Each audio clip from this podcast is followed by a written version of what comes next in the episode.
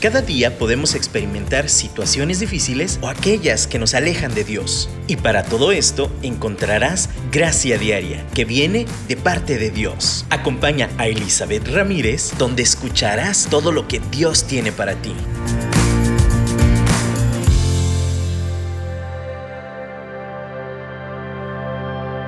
Saludos a todas y a todos, qué gusto que estén aquí en un programa más de Gracia Diaria.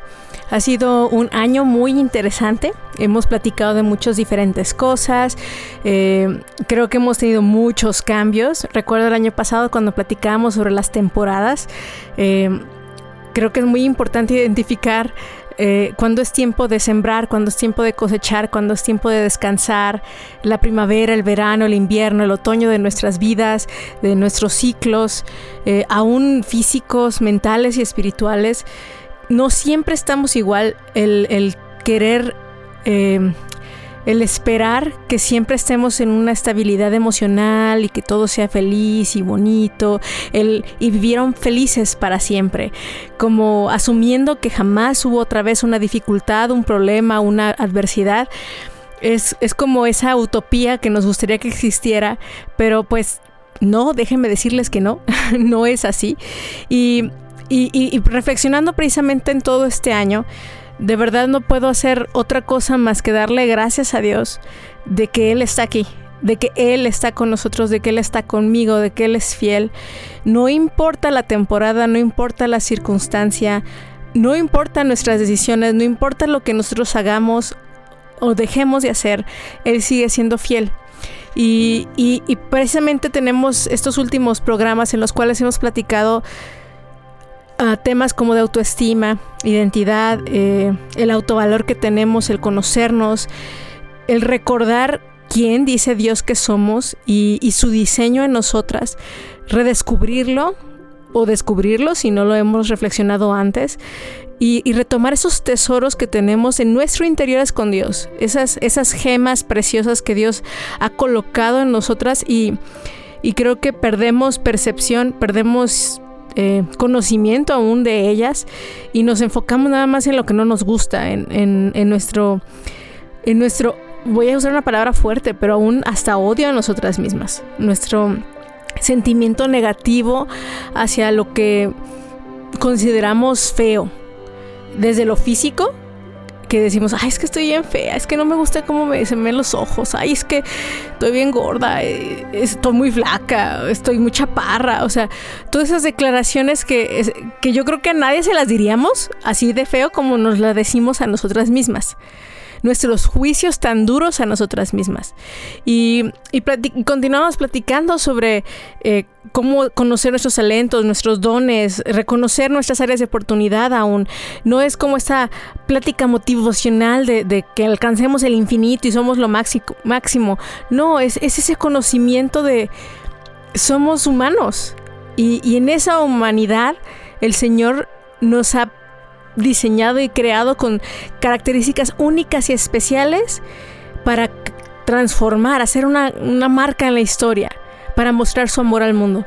Entonces, reflexionar en todo esto me, ha estado eh, quebrantando porque me doy cuenta cómo Dios me ha llevado a mí. Y yo quiero compartirles hoy de lo que Dios me ha llevado a mí a recordar abrazar las, las verdades que Dios me ha estado impactando en mi corazón en estos últimos meses. Y, créanme que ustedes han sido parte de esto, porque mientras preparo la, enseñanza, lo que voy a compartirles, eh, eh, pues primero le pregunto a Dios qué y, después me, recuerdo lo que yo he estado pues estudiando, viendo, eh, ideas frescas. Me han comentado ustedes, me han escrito algunas personas que les gustaría saber. Pero realmente esta, último, esta última secuencia, desde la autoestima hasta donde estamos ahorita hablando de la vergüenza, de ser honestas con nosotras mismas, de, ser capaces de, de mirar a Dios, de que Él nos mire a nosotros y que nos diga esto es. Y nosotras aceptarlo y aceptar lo que él dice también de cómo hacer, cómo manejarlo, dejar de engañarnos a nosotros mismos con mentiras diciendo que todo está bien. Que sí, estoy perfecta. Sí, bueno, estamos en la cuarentena, pero hay que seguir adelante. Hay que levantar las manos. Hay que, hay que seguir porque si no, los niños se van a agüitar también. No me pueden ver llorar. ¿Cómo me van a ver llorar? O sea, ese mecanismo de defensa constante de querer ser súper poderosas y dejarnos y olvidarnos de que somos humanas y que es parte de, que se manifieste Dios en nuestra debilidad. Y, como les, estoy comentando, la semana pasada hablábamos eh, de la vergüenza y cómo aún desde el principio, Adán y Eva, en cuanto la regaron, lo primero que hicieron fue esconderse. Platicamos de la culpa, de cómo las cosas que hacemos nos recuerdan nuestros errores y, de repente eso lo asimilamos a quienes somos y, traducimos toda esa vergüenza al público y a lo que pues somos llamados a hacer y no lo hacemos. Y les decía precisamente varias pautas y puntos que, podemos hacer para, para enfrentar la vergüenza. Pero hoy yo quiero contarles cómo yo lo pude hacer. Cómo, cómo Dios me ha llevado a mí en estos meses. De nuevo les digo, no ha sido... Eh, coincidencia o aparición espontánea a los temas, realmente ha sido parte del proceso de Dios en mi vida ha sido bien intenso, bien emocionante. Estoy súper quebrantada, súper conmovida del amor de Dios y cómo nos busca y nos sigue y, no nos deja jamás. Entonces, eh, quiero comenzar platicándoles un poquito de, hace unos años, bastantes años, como unos cuatro, cinco yo creo. La verdad estoy perdida en el tiempo. Eh, yo había escrito un post en Facebook, tenía otro Facebook porque lo cerré, hablando de la vergüenza, la culpa y la poca gana de enfrentar la vida dije, ay no, ya, me voy a ir de las redes sociales y jamás, nunca en la vida volveré. claro que eso no sucedió, al final tuve que regresar por cuestiones laborales y Dios se encargó de, de que cambiara un poquito mi enfoque sobre esto. Pero antes de cerrar mi Facebook anterior, una de las cosas, uno de los posts que más recuerdo en mi memoria fue uno sobre una revelación así bien impactante que Dios puso en mi corazón, de que era una mujer amada de que era una mujer que no importaba cómo fuera, con mis errores, con mis eh, a lo mejor ventajas, con mis dones, con mis talentos, con mis eh, faltas de carácter, con mis equivocaciones, con, las tonterías que digo, eh, que decía o pensaba con todo eso yo me sabía amada, yo sabía quién era y que no me iba a dejar. Era como un post de esos de compromiso, de te creo Dios y a donde me llames y no me voy a dejar y soy esa mujer que me has dicho que soy. Y de esos posts que uno saca del corazón, que de verdad eh, salen del profundo, ah, de los, del estómago, o sea de verdad fue una revelación muy fuerte para mí. Y, lo, cuando lo escribí fue algo que, hasta me sorprendió que algunas de, mis amigas más cercanas me dijeron, oye, no, no te había oído, o sea, realmente me bendijo lo que escribiste. Y, son personas que me conocen. Entonces cuando, cuando me decían eso era como, ah, sí, qué padre. Ahora, ¿por qué les comento esto? Porque de nuevo les digo, como cuatro o cinco años después, cuando empecé el rollo del tema de la autoestima, eh, este tema era el que precisamente me invitó a escribir el post de hace cinco años. ¿Por qué? Porque leí el libro del cual yo les compartí, de Ya eres hermosa, ya eres maravillosa. Y, ese libro fue el que me llevó a tener como esta, esa sensibilidad con Dios de ver su belleza en mi vida. Y, después de cinco años, eh, de verdad eh, no les puedo eh, mentir en que el tema de verdad fue de Dios, porque no, no era como, ay, sí, me encanta hablar sobre la autoestima, voy a hablar sobre eso. De verdad fue algo que Dios puso en mi corazón y, y, no fue nada más por compartirlo al aire, que fue un tema eh, que famoso, algo que pegara, algo que ayudara a muchas personas, que sí, espero que haya sido eso, pues, pero fue algo que Dios quería recordarme a mí. Y quería recordarme quién era yo hace cinco años cuando escribí ese post. Quién era esa, mujer empoderada por el Espíritu Santo, que escribió con confianza plena que era amada, que, no le importaba el que dirán y que iba a salir a hacer lo que Dios le había llamado a hacer. Y, cuando estaba preparando y leyendo y compartiéndole sobre la autoestima, sí, sí me movía cosas, pero decía, ah, bueno, pues ya estoy bien. Como les digo, esa mentira interior, deshonestidad, a, a ver cómo realmente está nuestra condición. Yo sí, pues estoy bien, todo está perfecto. Pero conforme hemos avanzado en los temas y conforme hemos platicado sobre estas, estas situaciones que enfrentamos, eh, el Señor también a la par me ha llevado a enfrentar situaciones con personas, mi propio corazón analizarlo y, y darme cuenta que no hay otra cosa más grande que Dios y que no puedo seguir mi vida atorada, sin ser honesta, sin enfrentarme a, a mi condición y darme cuenta en el temor tan grande en que vivía, en, en la vergüenza tan grande en que vivía, en la culpa, en la condenación, en cuán dura era conmigo. Y una amiga, no me va a dejar a mentir, constantemente me decía, es que te das mucho, o sea, te, tiras mucho, pues, te, acusas y, constantemente te, te, flagelas. Y yo, sí, sí, sí, ajá. Y sí, o sea, sí él escuchaba. Y sí, digo, pues yo, yo la consideré sí, ciertamente a lo mejor sí. Pero luego también esa parte dentro de, lo, de mí también decía, no, pero no es cierto. este, al final alguien tiene que ser duro y, y, si no me exijo, ¿quién lo va a hacer? Y, o sea, como si Dios mostraba gracia, alguien tenía que ser duro. O sea, si Dios no era duro conmigo, no, alguien tenía que pegarme y esa iba a ser yo misma.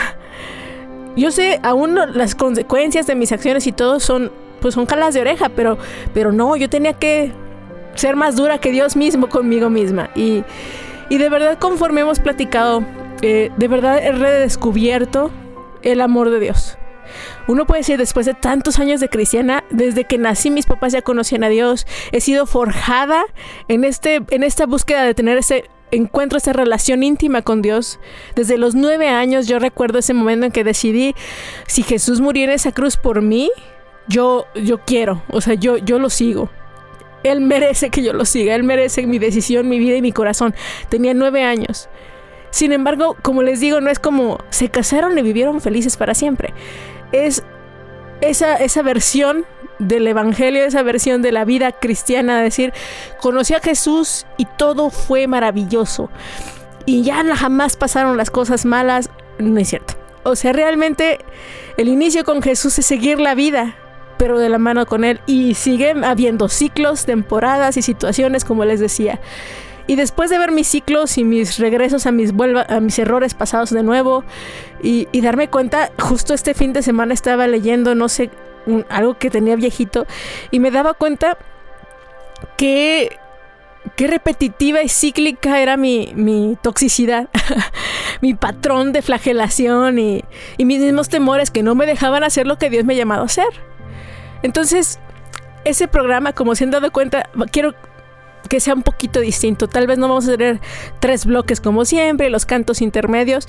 Es, simplemente esa oportunidad de compartirles cómo este programa que Dios me ha permitido a través de un radio. Le agradezco muchísimo a Gerson que me haya invitado a, a ser parte de esto. La verdad es que también ese programa de radio es, es Dios. No, no tienen idea cómo, cómo llegó, ni siquiera es algo que yo buscaba.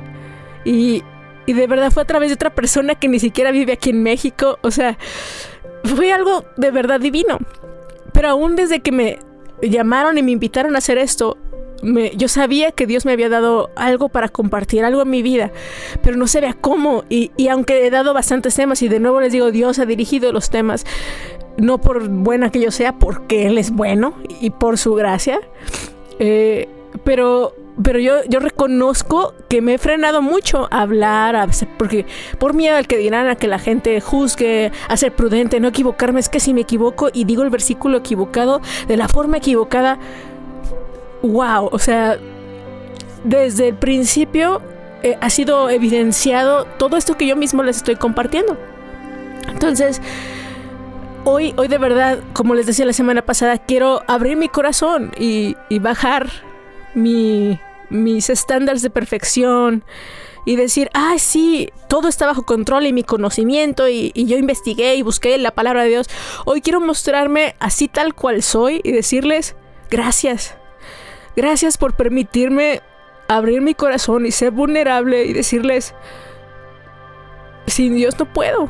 Y de verdad, también reconocer mi pecado de permitir que el enemigo a través del temor de la condenación, de la culpa, del orgullo, de ese ego desgraciado que no permite que bajemos nuestra guardia y seamos vulnerables, eh, ha sido como un estorbo para eh, de verdad ser todo lo que Dios me llamó a ser, como aquel escrito que escribí hace cinco años, que lo escribí con todo el corazón, pero me duró el gusto como, no sé, poquito. Tanto que les digo que cerré ese Facebook y, y, de hecho intenté buscarlo hace poquito y no, de plano desapareció de la faz de la tierra. También lo eliminé, que, ya no hay evidencia. Pero pero el Señor no, no se le olvidó. Al Señor no, no se le olvidó ese trato conmigo. No nos deja, no nos abandona. Y hoy mientras escuchamos, ahora sí quisiera que adoremos a Dios juntas y juntos. Mientras escuchamos el siguiente canto, yo quiero decirles, eh, adoremos a Dios, agradezcámosle la oportunidad que tenemos de ser libres. Y, y como les decía sobre la vergüenza, el primer paso es traer luz, eh, eh, traer eso que sentimos a la luz. Y, yo hoy lo estoy sacando a la luz pública. Ya he estado trabajando mi esposo y yo lo hemos estado platicando, lo he platicado con una amiga, eh, lo he platicado con mi hermana. Pero, pero de verdad el Señor me, llamaba a decir, quiero que, que de veras saques esto a la luz. ¿Por qué? Porque de nuevo la vergüenza se aferra a la oscuridad. Y, y esto es al final un testimonio de quién es Dios, no de quién soy yo. Y Dios me recordaba mucho de, una frase que alguna vez yo le yo me sentía muy reacia, desde siempre ha sido así, de vergonzosa, de tímida, del que dirán. Es algo que, un miedo muy pesado que, he decidido vencer y, que Dios ya ha vencido. El miedo al que dirán. Y, cuando empecé a dar mi testimonio, que, espero también poderles compartir en algún momento, eh, públicamente, yo decía, Dios, que me da pena, es que me da vergüenza, y luego qué van a decir, y luego los que ya me conocían y que no sabían, y Dios me recordaba mucho de quién se trata. Se trata de ti o de mí. Se trata de tu honra, se trata de tu reputación o de la mía. Y el Señor me, llevaba y me quebrantaba a decir, no, pues se trata de la tuya, Dios. Así que en este canto de verdad yo, yo les quiero compartir que he decidido que se trate de su reputación y no de la mía. ¿Me voy a equivocar? Sí, pero me va a levantar también. Eso lo creo. Y de la misma forma yo lo sé que lo puede ser para ti. Yo sé que, si te sientes cansada, si te has sentido deprimida, si te has sentido agobiada, si te sientes inútil, si dices, ay, otra vez, si, si por el encierro ya subiste de peso después de todo lo que ya habías bajado, eh, si te sientes fracasada, yo me sentí todo eso. Pero también he sentido la gracia de Dios. He percibido y la he recibido y aunque a veces no la siento, la sé. Y es cuestión de obediencia muchas veces. Y llegará el rompimiento en el momento que menos lo esperamos tal vez. Así que alabémosle, adorémosle y dile Señor, gracias. Te adoramos y te exaltamos y, y vengo a ti con un corazón rendido y agradecido.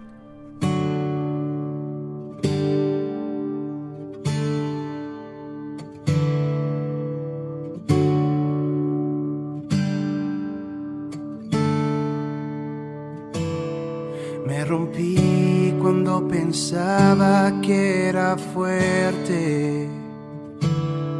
Fiel sido y te he fallado a la misma vez. Intenté tener control, pero no pude. Llegué alto y en un momento volví a caer. He luchado y rendido ante la batalla.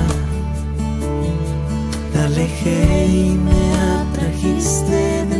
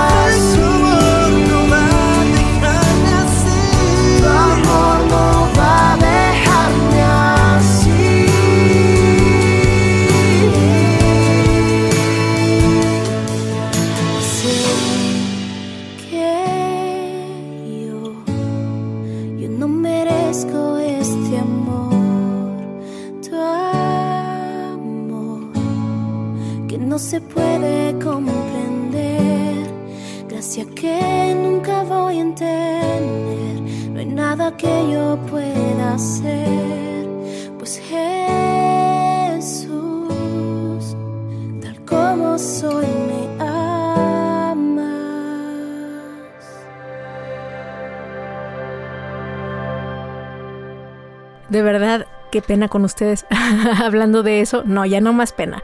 Pero sí, esto es súper sensible. es fácil que me quebrante porque de verdad eh, el recordar el amor de Dios y el valor que Él me ha dado, que nos da cada uno de nosotros eh, incondicionalmente, es algo que, que me quebranta. Y quiero, quiero ir aterrizando un poquito el tema con, con la historia de la mujer samaritana. En, en el Evangelio de Juan, capítulo 4, justo este domingo compartí un poquito sobre esto. Es algo que ya había escuchado hace un par de años. Una amiga compartió sobre ese tema, su testimonio. Y, y después yo lo retomé.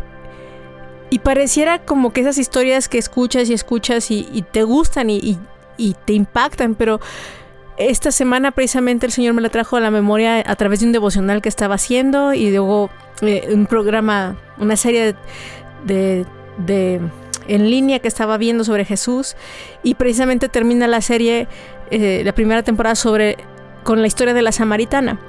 Y mientras la veía, no, no, no, hablando de, de lo chillona que ando, no, me solté llorando como mar de lágrimas. Hay una disculpa por las lágrimas y la voz quebrada, pero de verdad recordar cómo Jesús vio a esta mujer, eh, cómo se acercó Jesús a esta mujer en el pozo. Yo les invito si tienen oportunidad a, que lean eh, digo, Juan capítulo 4. Es, es el libro, el cuarto evangelio en el Nuevo Testamento. Y ahí está relatado este encuentro de Jesús con la samaritana. Que créanme, lo he leído varias veces, lo he leído en diferentes versiones.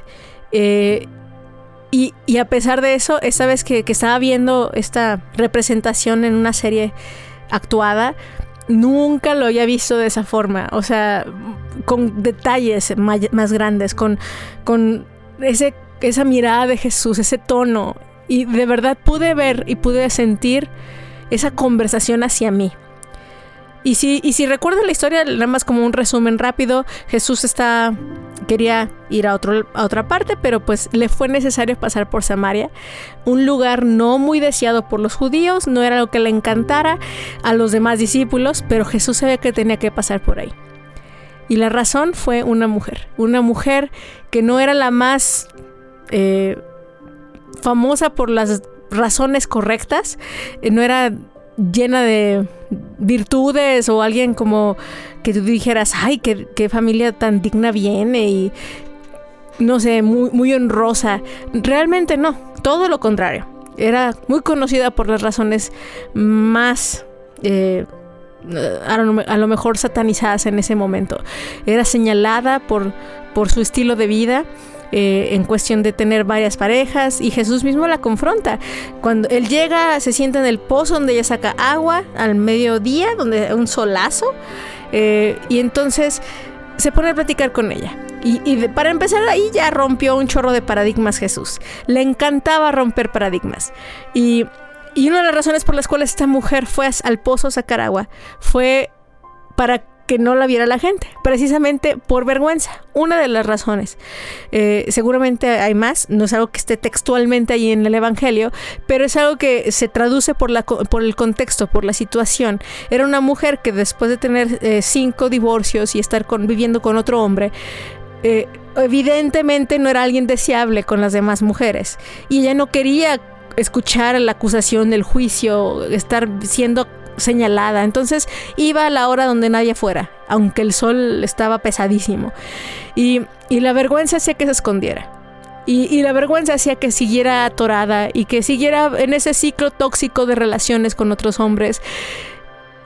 La vergüenza y la culpa hacía que, que se resignara a vivir así aunque viviera mal. Pero ahí la encontró Jesús. En ese pozo, en ese momento del día no pudo ocultar su vergüenza. Y, en esa dramatización que les comento que estaba viendo me impresiona mucho porque el tono de ella es a la defensiva. Cuando uno está ocultando algo, cuando uno no ocultándose a sí misma, nuestro ser, ni siquiera algo, a nosotras mismas nos queremos ocultar de quiénes somos en realidad, estamos a la defensiva. Somos muy irritables, nos molestamos por cualquier cosa. ¿Por qué? Porque toda nuestra energía se desgasta en dejar de ser quien somos realmente. Y, y, ver la realidad y ser honestas. Entonces, esa mujer estaba cansada, desgastada y, su tono hasta peleonero con Jesús. ¿Y tú qué? ¿Tú para qué me pides agua? O sea, ¿quién te crees? Y, y, esa discusión, esa conversación que tienen es en un tono de parte de ella así como, ¿qué onda con este hombre? Pero el amor de Jesús sigue ahí. Habla duro, habla amoroso, pero confronta. Y entonces en el momento que, ella pues eh, le dice, oye, pues si tú mm, eres quien dices, pues ¿por qué no me das agua tú a mí? Y entonces él le dice, bueno, está bien, pero trae a tu esposo primero. Y entonces cuando ella dice, no, pues no tengo. Y Jesús le dice, claro, no tienes, porque te has divorciado cinco veces y con el que estás no estás casada. Y esa confrontación con la situación que más le avergüenza fue la que la despertó. la que la... A lo mejor siguió peleando, a lo mejor siguió diciendo, ah, sí, pero bueno, ya que es tu profeta y me dijiste esto, entonces, ¿dónde adoramos? Y empieza a hablar de cosas teológicas, trata de irse por la tangente y entonces Jesús la lleva de nuevo a decir, es que no se trata de lugares ya. Ya no se trata de una posición, ya no se trata de una religión. Llegará un momento en que quiera adorar, lo va a hacer en espíritu y en verdad, donde sea. Así que tu mujer, o sea, no lo dijo eso textualmente, pero en ese momento y en ese contexto es, tú puedes adorar donde tú quieras, si tú deseas, en espíritu y en verdad, si tú me conoces, si tú conocieras quién soy. Ese momento llegará en que los adoradores, no importa el lugar, no importa la forma, serán en espíritu y en verdad. Y esta, esta palabra ella la convence. Y entonces empieza ella a decir, bueno, pero entonces que cuando venga el Mesías nos revelará estas cosas. Y entonces Jesús le revela algo que de verdad, si lo sabía ya se me había olvidado. Jesús le revela por primera vez a alguien en todo su ministerio quién es Él. Le dice, Él es con quien hablas. Le dice, Él es, yo soy el Mesías. Y en ese momento la mujer sale corriendo. ¿Por qué? Porque no puede contener, está conociendo al Mesías. ¿Qué significa Mesías? Al Salvador. Así llega Jesús con nosotras. Llega Jesús a nuestras vidas. Y llega a platicar. No llega a acusarnos, no llega a decirnos, oye, ¿qué onda con tu pecado, eh? Oye, no, pues, ¿qué onda con tu orgullo porque lo ocultas? Y no llega confrontándonos de una forma agresiva, dolorosa, una forma eh, vergonzosa. O sea, de nuevo, no llega a avergonzarnos para que la vergüenza pública nos haga cambiar. No. Su manera de llevarnos a un encuentro con Él no es a través de la culpa, no es a través de la vergüenza, es a través de su amor, es a través de ese deseo de conectar, de hablarnos y de llevarnos esa convicción a través de esta comunicación. Esta mujer, estoy segura que cambió su vida. Y no fue porque Jesús le dijo, ahorita mira, primero ve, arregla tus papeles, trabaja la situación religiosa, eh, después deja a este hombre y cuando termines vienes y me sigues. No tuvo que hacer eso, porque fue tan grande ese amor que ella fue impactada, esa, esa comunicación directa con su corazón. No nada más con la verdad, no nada más con, la, con el conocimiento intelectual, con la teología. Fue un impacto al corazón. Y, y de esta forma yo, yo puedo decir, así soy yo, Señor. Yo les quiero decir, así somos. Necesitamos este Dios que no usa la vergüenza para cambiarnos. Y muchas veces, y de nuevo les digo y lo reafirmo como dije la semana pasada, el lugar donde más vergüenzas públicas pasamos a veces son en la iglesia en las congregaciones. ¿Por Porque pensamos, y creo que, que, puede ser inocentemente tal vez, que esa es la forma en que corregir, se debe de corregir. En, que, esta honestidad y transparencia que predicamos debe de ser publicar y traer las cosas a la luz así, pero Jesús no lo hizo así. Él era la luz. Él trajo la luz donde estaba ella. Y no lo hizo en vergüenza. No fue eh, a, traerla en el momento en que todas las demás mujeres estaban ahí en el pozo o fue con ella al pueblo donde todos los hombres estaban alrededor. No. La encontró en donde ella estaba escondida. En el momento en que ella estaba escondida.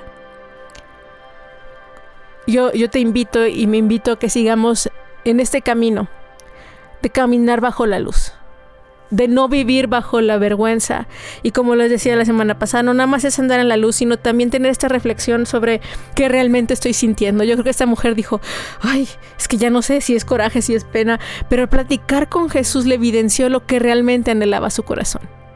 Ser libre, poder amar, pero sobre todo saber que era amada por Dios. Este encuentro con Dios. Esa es la necesidad más grande y más importante. Él es el que define quiénes somos. Y si tenemos ese encuentro, podremos salir adelante. Y no solo salir adelante, podremos vivir la vida más plena y abundante que jamás hayamos soñado. Así que me da un gusto poder haberte compartido esto. Espero haya sido de edificación y bendición a tu vida. No vamos a permitir más que la vergüenza y la culpa venga. Eh, Tal vez no aplique literalmente todos los pasos que les di la semana pasada, pero simplemente era un, ejemplo.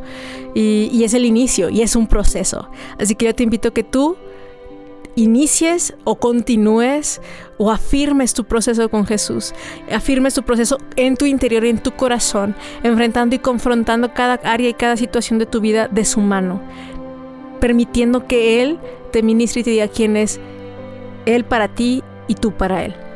Te mando un abrazo, oro por ustedes y, bueno, continuamos con este formato ya no tan cuadrado que espero tener en los siguientes programas, según nos Dios nos dirija. Y, con esta misma línea de transparencia para que a través de ella nuestro Dios sea exaltado. Así que nos, nos oímos la próxima semana y bueno, muchísimas bendiciones.